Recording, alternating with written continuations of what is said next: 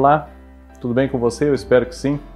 Eu sou o Fábio Costa e hoje, terça-feira, como você já sabe, aqui no canal do Observatório da TV, é dia do Por Onde Anda, um programa que fala sobre figuras que nós reencontramos em reprises na TV, em lançamentos do Globo Play, ou queremos reencontrar nessas reprises e também em trabalhos inéditos, já que elas marcaram uma época das nossas vidas, enfim, e não as temos visto em trabalhos inéditos ultimamente.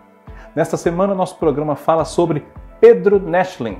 Antes de informações aqui no Por Onde Anda sobre Pedro Neschlin, como eu sempre faço, eu quero pedir a vocês que, se não forem ainda inscritos no nosso canal, inscrevam-se e ativem também as notificações, assim vocês não perdem nada do que surgir aqui no canal do Observatório da TV.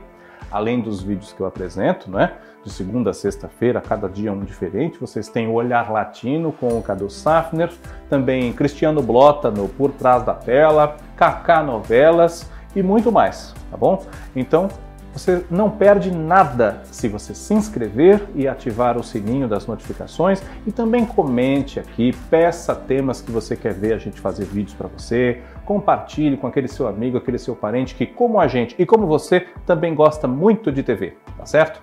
Pedro Neschlin atualmente tem 39 anos. Ele nasceu em 1982 e é filho do maestro John Neschlin com uma das nossas atrizes mais conhecidas, tanto aqui quanto fora do Brasil, a Lucélia Santos. Né? E uh, nos últimos anos, ele tem se dedicado cada vez menos, embora ainda atue, né? cada vez menos à carreira de ator e desenvolvendo outras vertentes do fazer artístico na sua carreira. Né? Ele escreve para cinema, para televisão e embora, como eu disse, também tenha atuado, né? Ele, por exemplo, participou há alguns anos, em 2017, salvo erro meu, foi lançado o filme Chocante. Ele atuou nesse filme e também fez o roteiro do filme, né?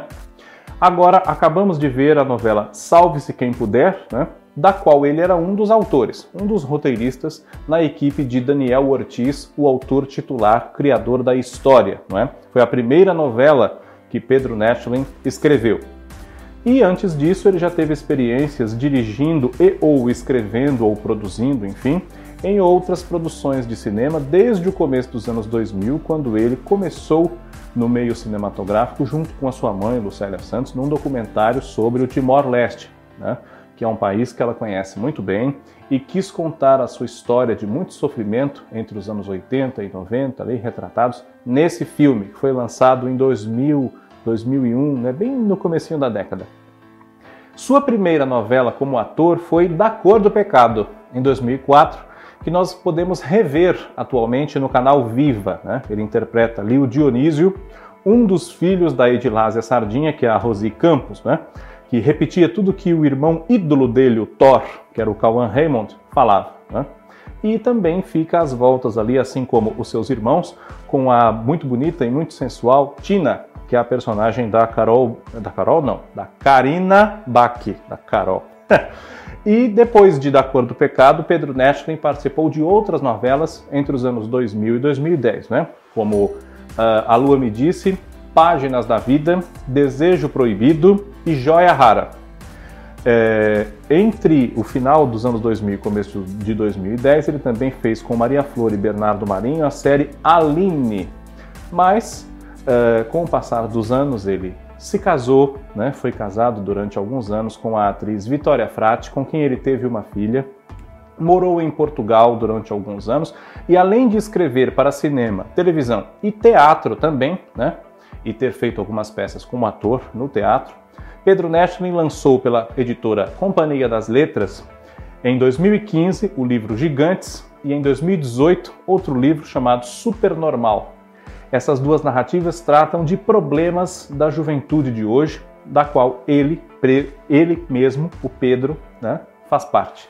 Então, são histórias interessantes que vale a pena vocês conhecerem também nessa vertente, o trabalho artístico do Pedro Neschlin, que agora assina Pedro Henrique Neschlin, né, que é o seu nome completo, é, o seu, seu trabalho também como romancista, como escritor.